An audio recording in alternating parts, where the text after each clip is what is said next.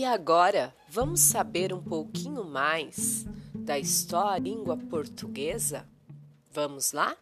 A língua portuguesa é originária do latim vulgar. É adotada por cerca de 230 milhões de pessoas, sendo o oitavo idioma mais falado no planeta e está presente em quatro continentes. Além do Brasil, o português também é o idioma de Angola, Cabo Verde, Guiné-Bissau, Moçambique, São Tomé e Príncipe e, claro, Portugal. É hoje a segunda língua de alguns países da África, da América, além de Macau e Goa.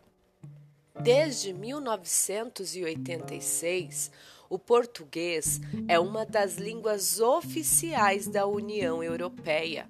Em 1996, foi criada a CPLP, Comunidade dos Países de Língua Portuguesa. O objetivo da entidade é aumentar a cooperação entre os países, criar parcerias e difundir o idioma. Origem da língua portuguesa. A evolução da língua é dividida em cinco períodos.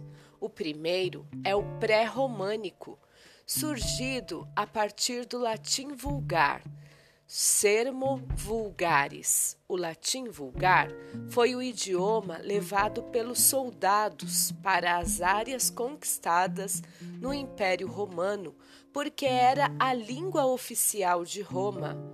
E em segundo lugar, temos o românico. São as línguas que resultaram da diferenciação ou do latim levado pelos conquistadores romanos. Com as sucessivas transformações, o latim é substituído por dialetos. Desses, da transição iniciada no século V, surgem quatro séculos depois as demais línguas românicas: o francês, espanhol, italiano, sardo, provençal, rético, franco-provençal, dálmata e romeno. O português surge no século XIII. E em terceiro lugar, temos o galego português.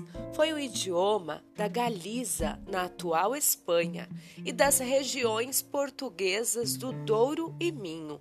Permanece até o século XIV. Português arcaico, em quarto lugar.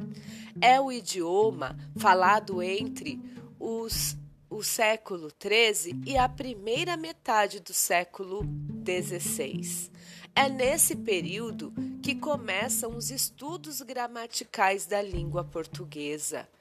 E em quinto lugar, temos o português moderno. É o idioma falado atualmente no Brasil e nos demais países lusófonos.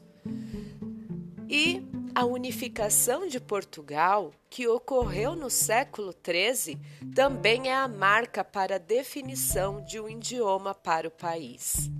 Com as fronteiras definidas, o galego passa a ser a língua oficial do país, com o idioma sendo definido como galego-português. Também é no século XIII que são encontradas as primeiras publicações com verbetes semelhantes ao idioma atual. E ficamos por aqui. Ouçam o próximo podcast sobre a história da língua portuguesa no Brasil.